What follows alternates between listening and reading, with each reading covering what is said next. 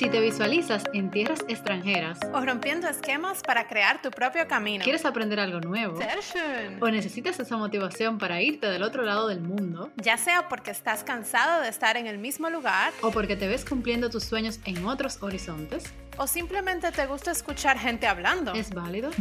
Estamos aquí con un lazo entre el Caribe y Alemania para ayudarte. Y aún seamos vulnerables. You are unstoppable, you just forgot about it. Hola a todos y bienvenidos a un nuevo episodio de You Are Unstoppable, You Just Forgot About It.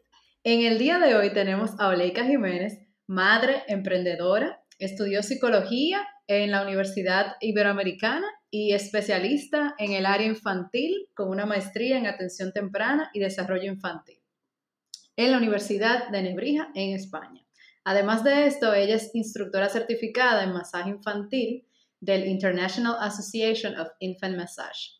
Pero no menos importante, Oleika es amiga y realmente una hermana para mí, una de las personas más dulces y empáticas que he conocido en toda mi vida, además de que me hizo tía por segunda vez con la bebé más linda Valentina, así que estamos muy contentas de tenerla por aquí y también de que finalmente Pamela y ella se conozcan virtualmente. Hola, Hola amiga. Hola, ¿qué tal chicas? Todo bien, todo bien, un placer de tenerte por aquí. Como Amanda dijo, finalmente conocerte. Ay, no, muchas gracias a ustedes por invitarme a este lindo espacio. Yo muy feliz de estar aquí con ustedes también.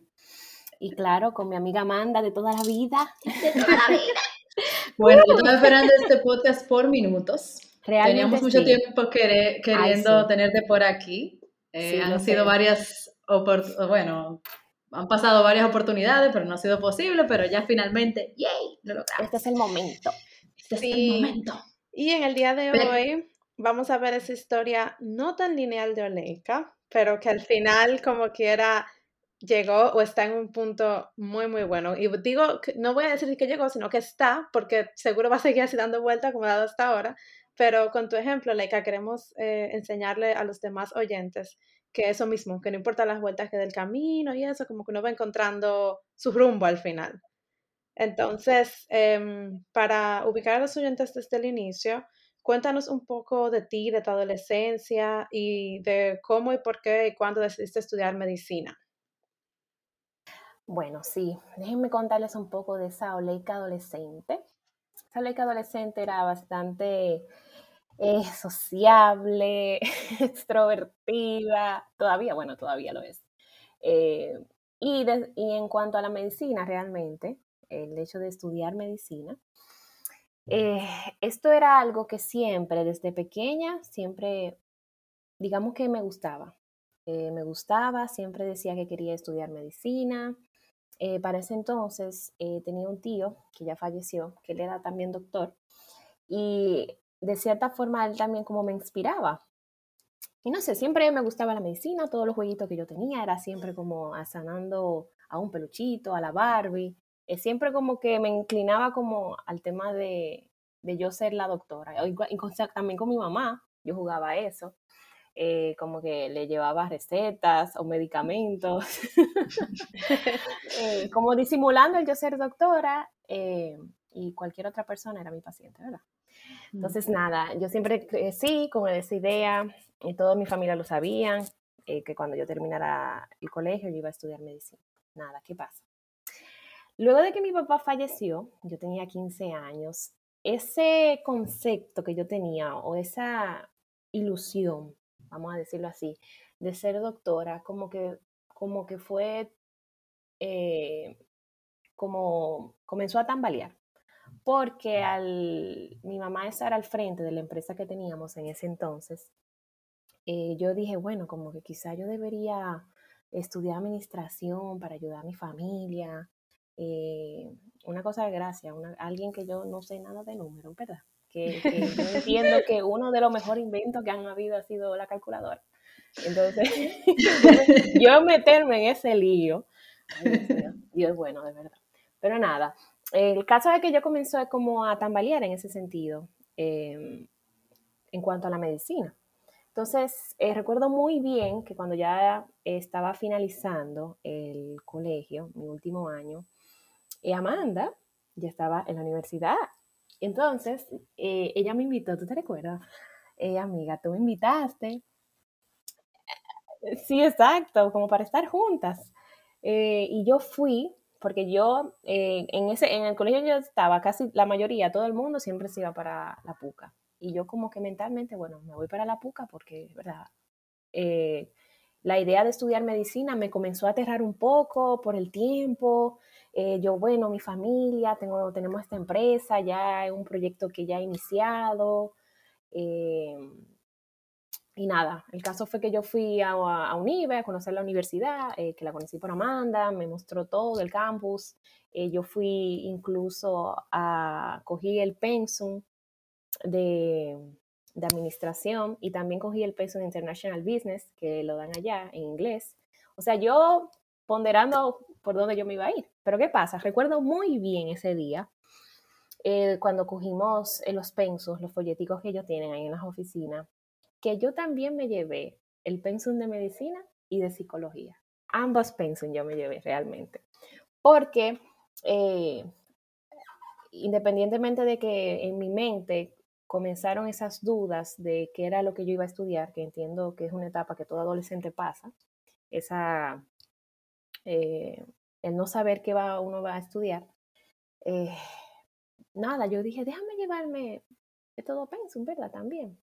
Eh, porque todavía en mi corazón estaba como esa insistencia o ese deseo, ilusión de estudiar medicina. Y también cuando leí el pensum de psicología, también me llamó mucho la atención. O sea, creo que la psicología también siempre ha estado ahí, independientemente de que eh, desde chiquita decía que era doctora, a medida que fui creciendo y conociendo, y cuando leí el penso en psicología, como que también, como que yo dije, wow, mira, pero bien, me gusta, me identifico, o sea, me gusta la materia, me llama la atención. Bueno, nada, señores, el caso fue, terminamos el colegio, y viene esa crisis existencial de decir que Dios mío, yo no voy, yo, yo decía, no, yo no voy a estudiar esto, no, es que no, los números, yo solamente veía toda esa materia de matemáticas, cálculo, yo decía, ay, no, no, no, es que esto no es para mí, esto no es para mí. esto no es para mí, esto no es para mí. Nada, el caso es que tú sabes qué, me dije en ese entonces, esa oleica de, de 17 años, porque yo entré a la universidad con 17. Yo dije, tú sabes qué, voy a estudiar medicina, voy a hacer lo que yo siempre he querido hacer. Y pum, me lancé y me metí en medicina. Entonces, nada, eh, comencé, yo duré un año y medio realmente en medicina. Eh, la medicina, la carrera eh, allá en UNIBE se divide en dos. Antes de entrar en, medicina así de lleno, hay como un año de, de, materias básicas, materias electivas, básicas e introducción a la medicina. Luego de ese año es que ya uno entra como de lleno en materia de, medicina. Entonces ese primer año eh, para mí fue muy difícil. Fue muy difícil porque eh, al ver la realidad y el cambio, realmente a mí me chocó mucho el cambio tan fuerte del colegio a la universidad. Fue muy chocante para mí, a pesar de ser independiente, fue como que, ay, Dios mío, pero esto en serio, o sea, como que, wow, esto es en serio, o sea, y fue muy chocante. Y de alguna otra forma, como que comencé a perder un poco de motivación a medida que yo iba cursando en la carrera. Eh, ¿Y por qué sé que yo estaba perdiendo motivación? Por mi rendimiento. O sea, yo no, no tenía, no estaba involucrada al 100%. Comencé a retirar materias. Em, comencé, hubo un punto cuando terminé todo, todo ese primer año y medio hubo un punto en donde yo dije que yo no tengo vocación. O sea, si yo tuviera la vocación de hacer esto, no, yo no tuviera así como tan desmotivada, no me importaba si retiraba eh, una materia. Eh, en ese entonces eh, no estaba como comprometida. Yo recuerdo bien, yo salía, llegaba tarde a las clases, o sea, no, no había esa pasión y esa vocación que yo entendía que tenía que tener. Y ahí fue que donde me di cuenta. O sea, yo decía, no, es que no, este no, esto no es para mí. O sea, y fue muy difícil cuando fui a decirle eso a mi familia, porque ustedes saben, toda la familia, ¿no? La doctora. Claro. claro, claro, y eso como que todo el mundo tiene como todo eso, ay, Oleika va a ser doctora, o sea, es como una carrera como de... Uh. Claro, no, sí. No, no solo eso, que tú según contaste desde pequeña, eso era como lo que tú veías que tú ibas a hacer, Y es como que, que, tú no vas a ser doctora ya, como que la gente ni se puede imaginar eso, porque eso es como lo único que la gente estaba esperando de ti. Claro, sobre todo mi mamá. Eh, pienso que mi mamá tenía como también esa ilusión de que como que su hija fuera doctora. Entonces, eh, nada, ahí fue que yo me di cuenta, ¿no? Eh, definitivamente entendí que la medicina no era para mí y en ese punto de mi vida también. mi vida personal y emocional estaba, estaba como tocando fondo, o sea, en ese entonces yo tenía una relación tóxica, eh, tenía muchas situaciones eh, en mi casa, que todo eso eh, venía yo arrastrando después de que mi papá falleció. Creo que era como una etapa de rebeldía, realmente. Sí, esa etapa ya la conozco bien. Ay, sí. Ah, bueno, tú tuviste mucho. Ay, cuánto, cuánto desastre hicimos juntas, ¿eh? Dios mío, padre. Te digo a ti. Ay, Dios mío. El caso es que nada, em, fue muy difícil en ese tiempo, fue un tiempo en mi vida que yo toqué fondo, hacer esa transición, porque cuando me di cuenta que la medicina no era mi vocación, yo, yo como que me quedé en el aire, o sea, de repente me comencé a cuestionar nuevamente qué era lo que yo quería. Incluso recuerdo muy bien que cuando retiré todo, todo el cuatrimestre, yo el próximo cuatrimestre yo no volví a entrar, o sea, yo duré un cuatrimestre fuera de la universidad. En ese en ese momento de mi vida sin saber qué hacer. Y, y, fue bueno, realmente fue bueno y le doy muchas gracias a Dios por eso, porque también en ese momento eh, fue un tiempo que también a nivel espiritual eh, el Señor comenzó a trabajar conmigo en mi corazón, eh, donde lo pude realmente conocer, mi cosmovisión de la vida cambió bastante, comencé a tomar decisiones más sabias, más maduras, abrí mi corazón con mi mamá también en ese entonces. Le dije todo lo que me estaba pasando, el por qué. Le dije también en ese entonces que ya no iba a seguir estudiando la carrera, porque yo retiré el, cuatri el cuatrimestre sin decírselo.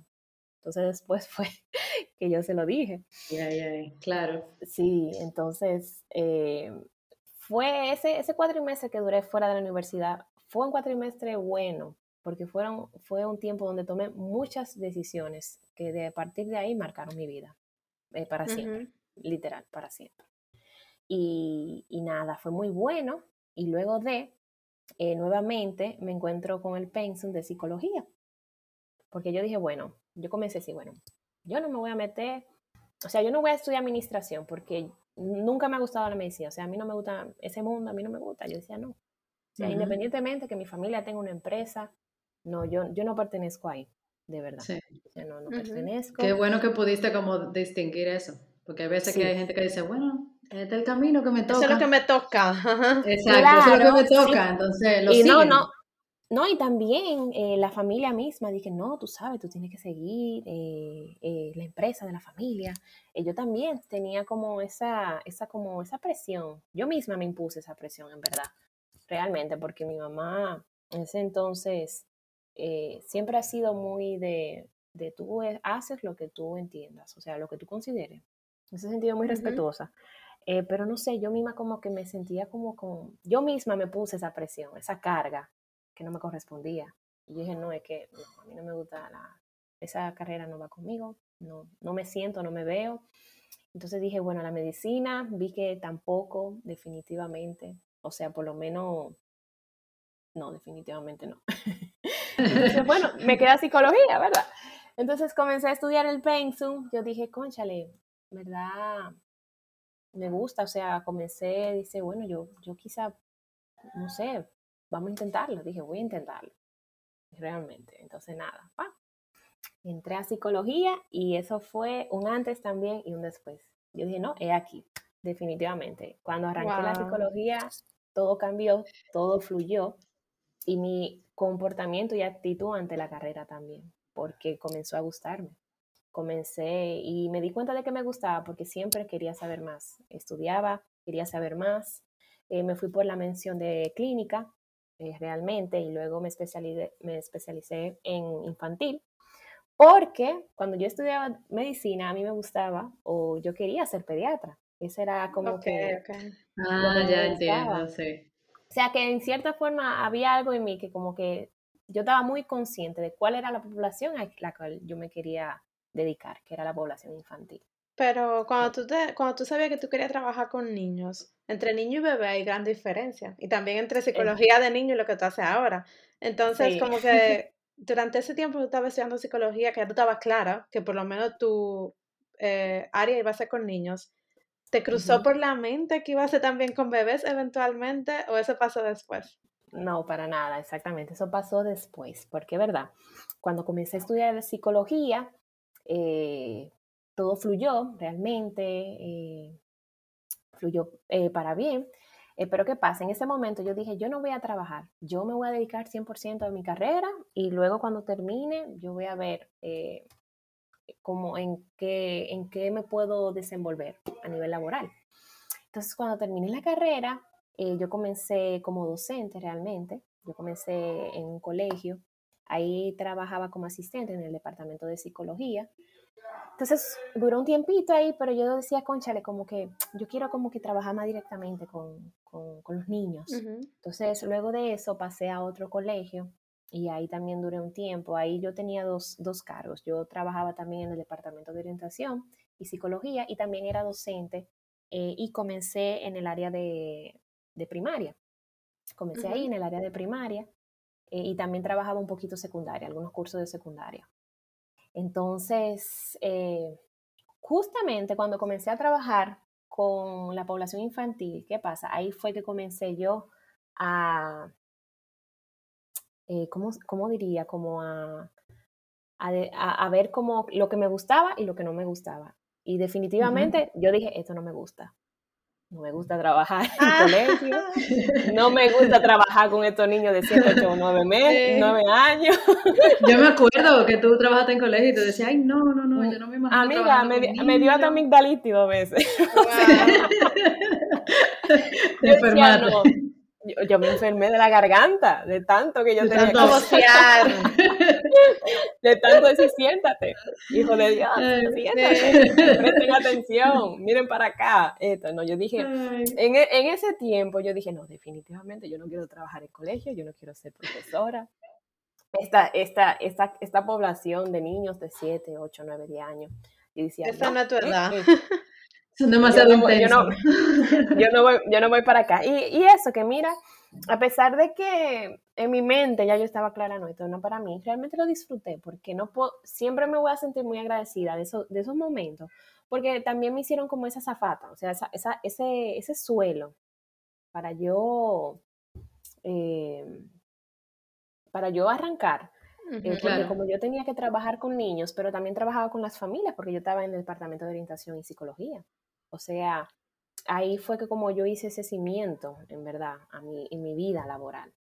Entonces, nada, eh, en ese entonces yo comencé a buscar trabajo, estaba trabajando ahí, pero buscando trabajo.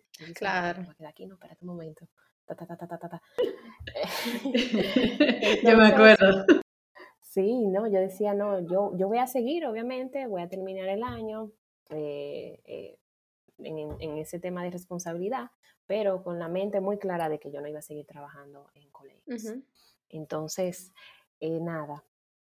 Eh, fui, entonces me, me, mandaron en un centro eh, aquí en el país que tenían, daban estimulación en bebés. Ellos me dijeron, mira, nosotros necesitamos una coordinadora que programe este, este programa dirigida a esta población y también necesitamos una psicóloga de piso una psicóloga de piso si, se, sería como esta persona en un, departamento eh, donde yo trabajo con los padres, le hago evaluaciones en caso de que necesite el bebé, ese tipo de cosas. Y yo digo, bueno, vamos a darle para allá. Pero ¿qué pasa? Las motivaciones por las cuales yo me fui a ese trabajo no fueron las correctas, porque realmente yo cambié de trabajo porque me iban a pagar más. Sea, comenzando por ahí. Ah, bueno, y porque no era un colegio, supongo. Ok. Claro. Sí, no, claro. Porque no era un colegio y porque, bueno, me van a pagar más, ya no voy a estar en un colegio, eh, voy a estar como, eh, voy a estar, yo seré yo la que voy a manejar el área.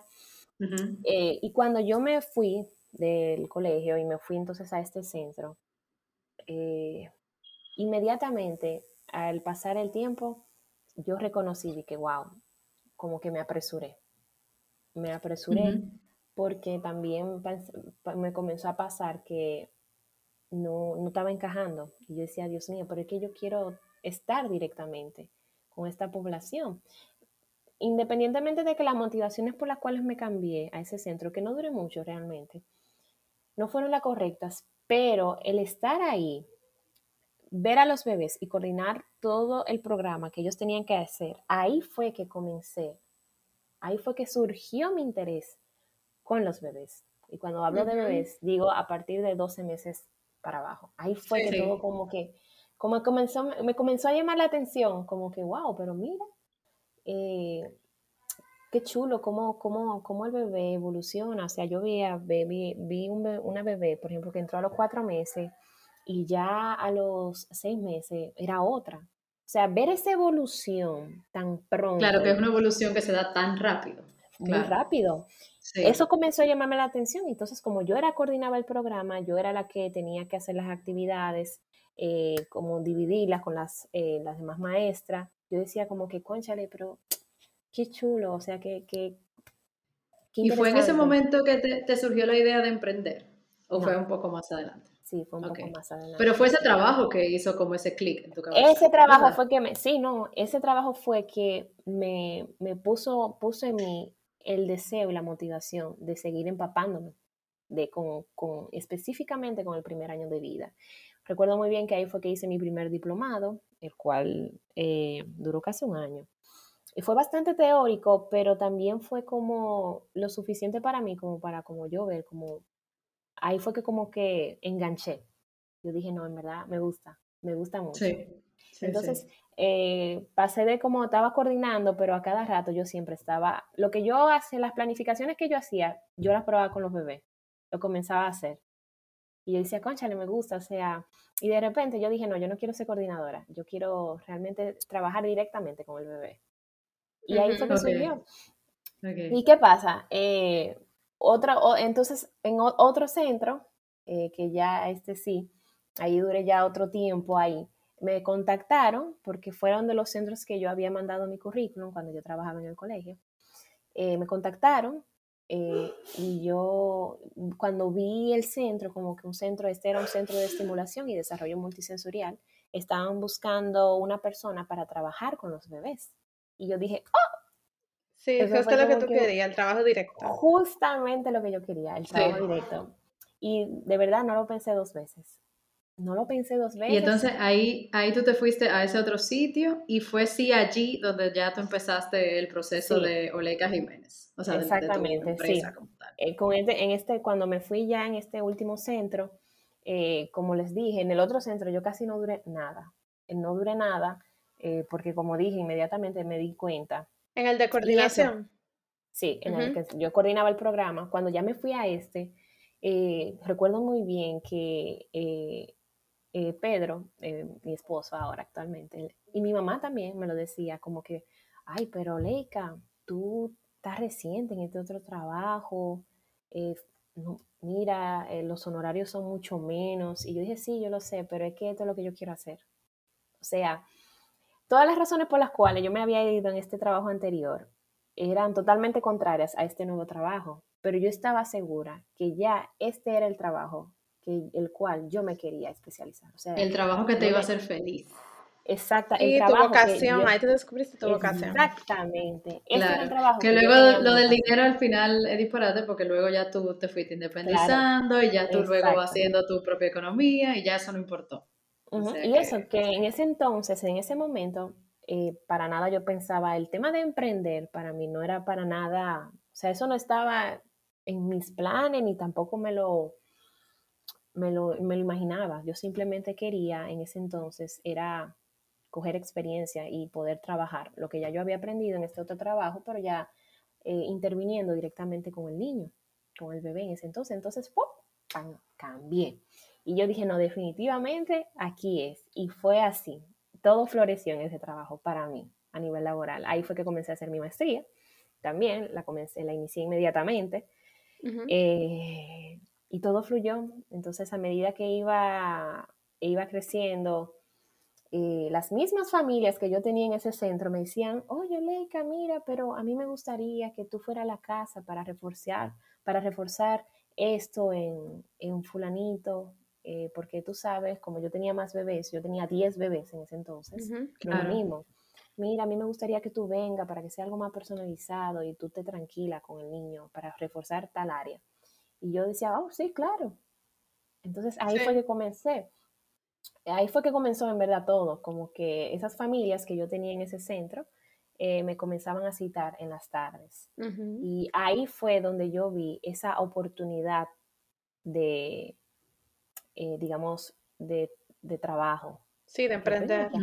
De emprender, exactamente. Yo dije, ven acá, pero yo, como yo tenía, yo trabajaba medio tiempo en la mañana, yo decía, pero ven acá, yo pudiera en las tardes eh, ofrecer, eh, digamos, sesiones de estimulación en los bebés eh, a domicilio. En ese entonces, en ese tiempo realmente, eso no, ¿cómo digo? No, yo creo que yo no conocía a nadie en verdad que lo, que lo hiciera en ese entonces. Yo creo que en ese entonces nadie lo estaba haciendo. No sé si, no sé realmente, porque no conozco. Yo personalmente no sé, sí. Incluso actualmente yo solamente conozco una persona, o sea, somos muy pocas eh, que puedo decir que dan el servicio de estimulación. Son o sea, que, a domicilio, que a domicilio, que no un centro. Porque centros hay, supongo, pero así que sea un servicio personalizado a domicilio, etcétera. Como No, y, también centros. Aquí hay pocos centros eh, que yo puedo decir que tienen que, cogen a los bebés tan pequeños, ah, a partir de los tres meses. O sea, aquí yo conozco, así, yo conozco tres solamente. Oh, aquí en el país. hay, hay, más. O sea, que es una gran ventaja para ti. Hay más. Yo sé que hay, hay muchos centros, quizás, eh, pero que yo pueda decir que el personal es capacitado y que dan realmente, abarcan esas áreas y dan estimulación, conozco tres solamente. Okay. Entonces, a domicilio en ese momento yo no conocía a nadie. Yo no conocía a nadie, pero yo veía como que, conchale, eh, puede funcionar, yo puedo hacerlo durante, en, mi horario de la tarde, porque realmente yo me daba cuenta en, durante la mañana que las familias, cuando, a pesar de que dejaban a, los, a sus bebés, eran, como es una población tan vulnerable, eh, las familias son mucho más cuidadosas en ese sentido, como que no lo dejan, no igual como cuando son niños pequeños o niños grandes, con los bebés todo es más delicado, es todo, hay más exigencia de parte de la familia. Entonces vi que las familias también se sentían más cómodas, que vayan, que yo vaya a la casa. Claro. Exactamente. Entonces ahí fue que nació Leica Jiménez, digamos, porque es mi marca realmente. Sí. Ok, bueno, ahora vamos a hablar de lo que haces ahora, Ole. Entonces, eh, yo creo que sería bueno definir qué es la estimulación oportuna. Sí, realmente el término de estimulación oportuna eh, es algo que yo soy 100% fiel, porque en verdad la estimulación siempre ha existido. Lo que pasa es que hoy en día se le ha dado nombre y popularmente uno lo conoce como estimulación temprana. Pero a mí me gusta utilizar el término oportuna. ¿Por qué? Porque cuando nos referimos a bebés sanos, bebés neurotípicos, que por evolución natural estos bebés van a ir adquiriendo todas las habilidades que le corresponden. Me gusta utilizar el término oportuno. ¿Por qué? Porque es, exactamente lo que significa, ni antes ni después, sino en su tiempo. y, la y por medio de la estimulación, yo como facilitadora especialista, lo que busco es optimizar estas habilidades que se van a ir dando con las herramientas adecuadas según la etapa del bebé. Entonces, me gusta mucho utilizar o soy fiel este, del término oportuna, de la estimulación oportuna. Porque ya cuando estamos hablando de bebés que tienen alguna condición o patología o alguna deformidad ósea, eh, ya me gusta entonces utilizar el término temprana, intervención temprana. Ahí hay una gran diferencia, el cual así es que eh, me manejo yo. Ok. Entonces, em, ¿cuál es esa diferencia entre esa estimulación e intervención temprana y la que tú llamas oportuna? Sí, que cuando nos referimos ya a lo que es estimulación oportuna, eh, aquí ya nos referimos, es un plan que uno hace de diferentes actividades en forma de juegos para el bebé, que abarcan todas las áreas del desarrollo, pero que son bebés sanos, o sea, que son bebés que independientemente si no se hace, se hace o no, estos bebés, siempre y cuando se le puedan ofrecer un ambiente enriquecedor, van a adquirir estas habilidades por experiencia propia. Entonces, cuando ya hablamos de intervención temprana, aquí sí estamos hablando de bebés que tienen condiciones, por ejemplo, eh, síndrome de Down, parálisis cerebral, eh, que puedan tener un retraso psicomotor, un retraso cognitivo, eh, bebés prematuros, son bebés con condiciones ya, o que hayan, o que son, o sean bebés que tengan una enfermedad de base. Aquí sí hablamos de intervención temprana, porque este tipo de bebés necesitan eh, un acompañamiento más intencional eh, y con un plan de acción más riguroso. Ok, perfecto. Y una pregunta, ¿podemos prevenir cosas con la estimulación oportuna? Sí, claro. Parte de los beneficios realmente que tiene la estimulación en temprana edad es eso. Es que en caso de que el bebé pueda presentar algún reto en alguna de estas áreas del desarrollo, que consta decir que cuáles son esas áreas de desarrollo. Bueno, existen cuatro grandes áreas, eh, que está la socioafectiva, está el área cognitiva, el área del lenguaje y del habla y la área psicomotriz.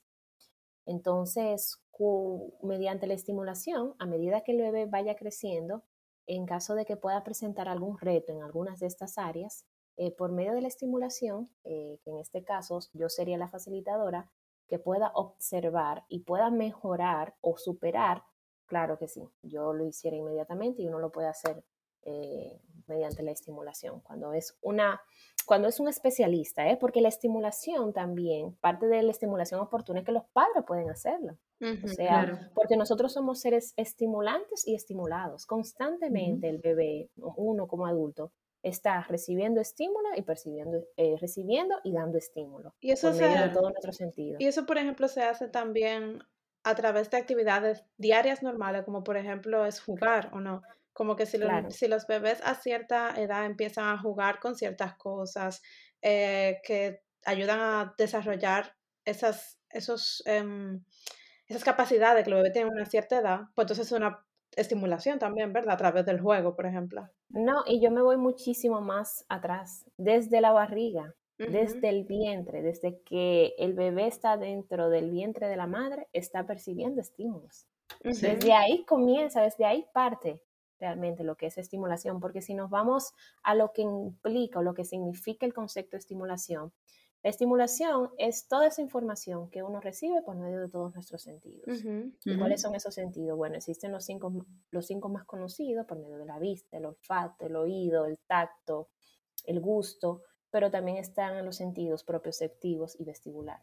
Son siete sentidos que tenemos nosotros. Entonces, por medio de esos siete sentidos, eh, esa información que percibe el cerebro, que se encarga de percibir, de procesar, de almacenar, de codificar y por ende va a dar eh, paso a esas habilidades, eh, desde, el vientre ya ese bebé está percibiendo estímulo. Cuando llega a este mundo, que eso es como ¡pum! Otro, otro, otro otro suceso sumamente impactante en cuanto a estimulación, porque estamos hablando de que un bebé que está calientito, eh, que todas sus necesidades eh, fisiológicas están cubiertas, que siempre escucha el corazón de mamá, la voz de mamá, llega a este mundo lleno de luces, lleno de sensaciones, lleno de ruidos, eh, todo eso también... Lo altera. claro, es un proceso donde su cerebrito va a ir cogiendo, cogiendo toda esa información y vaya adaptándose. Por eso siempre digo, esos primeros tres meses de vida, eh, realmente yo no suelo como que ofrecer, digamos, como un plan de estimulación, porque es un proceso de adaptación que está, está atravesando el niño, el bebé y también los padres. También para los padres es un proceso de adaptación porque están conociendo a este nuevo ser eh, el cual tiene necesidades fisiológicas y necesidades emocionales que tienen que cubrir. Y durante la marcha uno va a ir aprendiendo, sobre todo con las necesidades emocionales, porque la necesidad fisiológica, que es el hambre, cambio de pañal, el frío, eh, sueño, son más fáciles de discernir que las emocionales. Entonces, eh, sí. Hola, y una pregunta. Eh, el tema del masaje infantil, que tú también lo tienes como un servicio, ¿está conectado a la estimulación oportuna o es algo distinto? Sí, no, no. Eh, van, van de la mano, porque parte de los beneficios que tiene realmente el masaje infantil, hay cuatro grandes beneficios que abarca. Está la estimulación, porque mediante el tacto, la piel es nuestro órgano más grande y por ende es donde más recibe información el bebé. Entonces, mediante ese contacto nutritivo que va a recibir el bebé por, con sus padres, porque mi rol como instructora de masaje infantil es enseñarle a los padres cómo masajear a su bebé. Yo tengo un modelito, un muñequito, y ese modelito me ayuda a enseñarles a ellos. Entonces, eh, ese, ese, tacto que uno le da al bebé por medio del masaje, de cierta forma, estimula el sentido propioceptivo.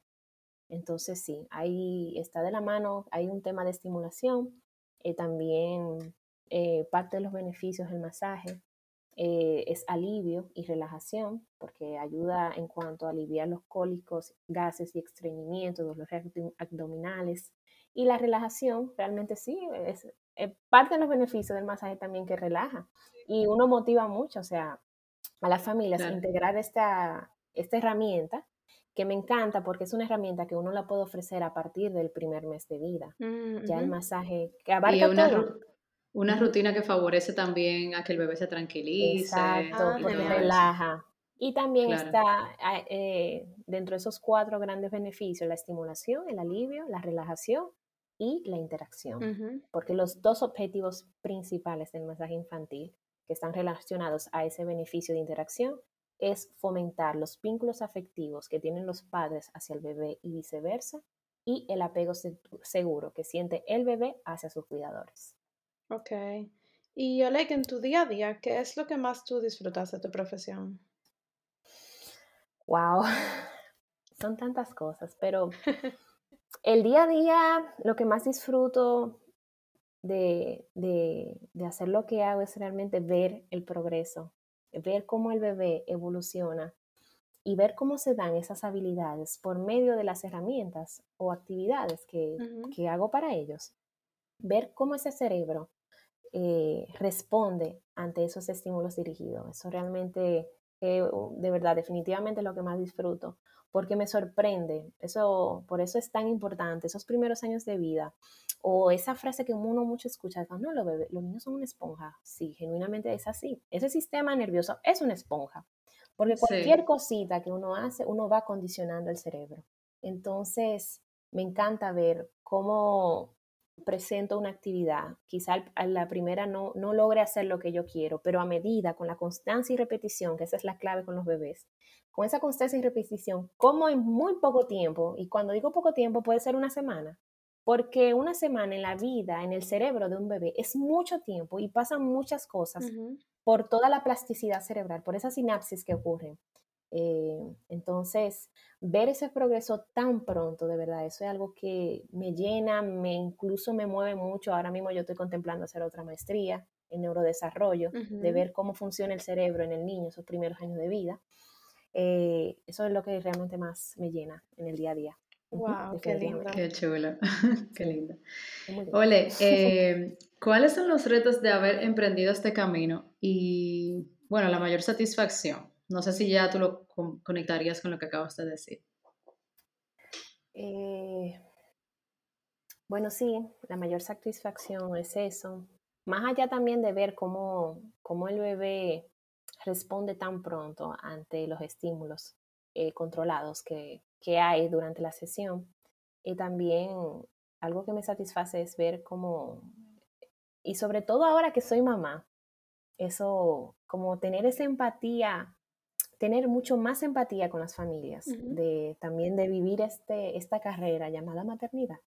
Eso ha sido también algo como que le ha agregado mucho, mucho valor a mi carrera, porque ahora yo también, o sea, la empatía que yo siento ahora hacia otra mamá, las preocupaciones, y los miedos, las dudas, las luchas del día a día es como que me ha ayudado muchísimo más a conectar con lo que hago. Eh, claro, o sea, ahora tú tienes otra perspectiva que totalmente, hace uf, totalmente, ¿no? Ahora, ah, y, y, y lo comuniqué, o sea, a mi comunidad, que ahora que cuando me integré nuevamente, pero ya siendo mamá, teniendo a Valentina, yo dije, no, es que es otra cosa, o sea, y es, eh, y es chulísimo porque eh, es palpable la conexión más profunda que puedo hacer con las familias. Entonces, eso puedo decir que esa ha sido eh, la satisfacción que he tenido. Y entonces, de los retos, yo creo que siempre voy a tener retos porque cada bebé es un mundo y cada bebé me va a traer un reto diferente. Y ese reto me va a motivar a mí también. Y creo que es parte también de mi motivación de siempre ayudar ese 100%, o sea, de seguir aprendiendo, de dar siempre esa milla extra eh, con cada bebé que yo puedo, que, llega a mis manos. Eh, pienso, y me gusta, me gusta siempre tener ese reto. Eh, realmente me gusta mucho, porque así, cada bebé es un mundo, no puedo, yo no puedo englobar lo que hago, lo, hacer lo mismo con todos los bebés, no. Cada bebé trae, trae su, es una cajita mágica que trae... Y hay que descifrar. Así mismo. Entonces, sí. los retos es ese. Y sobre todo, eh, sobre todo los retos también es que hoy día hay mucha información de, del desarrollo. Y sobre todo en las redes, la gente comparte muchas actividades, dice muchas, hay muchas opiniones a veces de, un mismo tema. Eh, y realmente yo como especialista eh, que me, por medio de mi plataforma me encargo también de informar, de dar herramientas, tips, actividades. Eh, puedo decir que también es un reto porque me ha pasado que muchas personas me comparten, por ejemplo, de otra cuenta, pero mira, esta cuenta dijo algo contrario a ti. Entonces, eso, eso que es un reto que el día a día uno tiene, yo llevo personalmente, eh, pero cuando uno, yo cuando uno está seguro realmente de lo que, de lo que hace por medio de todos los años de experiencia que he tenido y de cada bebé que me ha traído, es como eso es lo que me ayuda a afirmar, no, es así, realmente. Claro, esos son, los retos. La sobreinformación que hay hoy en día y cada bebé que me va a traer, sí. vamos a esperar. Sí. Bien. Y ya para concluir, Hola, ¿Cómo tú pudieras definir tu camino recorrido hasta el día de hoy y lo que has em, logrado profesionalmente en una palabra? ¿Y qué tú le darías de consejo a esas personas que desean emprender en eso que les apasiona, así como tú lo hiciste? Ay, me encanta esa pregunta, me encanta. ¿Cómo definirlo en una palabra? Eh, yo diría determinación. Wow, sí. Eh, el que el que quiere volar con sus propias alas tiene que estar muy determinado. Tú tienes que estar muy seguro de qué es lo que tú quieres. Y probablemente, eh, diría yo dos palabras, determinación y paciencia. Porque probablemente durante ese camino de tú poder descubrir y lograr lo que tú quieres hacer en la vida, eh, te va a tocar hacer cosas que no te llenan, que quizá no te gustan, eh, pero todo ese proceso va a ser parte de, hacer ese cimiento, ese suelo que te va a ayudar a impulsarte eh, a hacer lo que tú quieres, siempre y cuando tú estés muy claro. Y en, el, y en el camino, como me pasó a mí, en el camino yo me fui dando cuenta por los errores que cometía.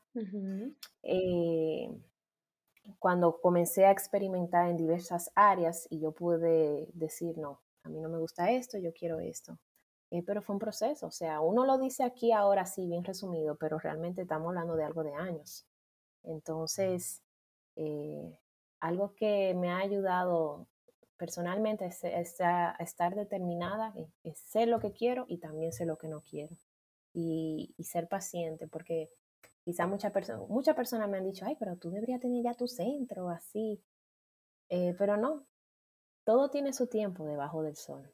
Eh, ahora mismo yo estoy enfocada en seguir preparándome, en seguir dando a conocer mi marca, que soy yo.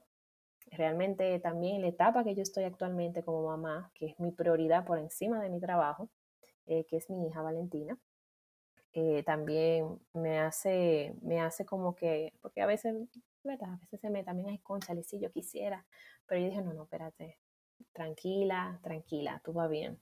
O sea, y pienso que eso, eh, la determinación y la paciencia, porque a veces uno se desespera uno, y se desanima en el, en el proceso hay un punto en que uno se desanima y hasta puede perder la esperanza, como que, wow, pero no, si tú estás determinado en, en, en hacer eso que tú quieres, tú lo vas a poder lograr.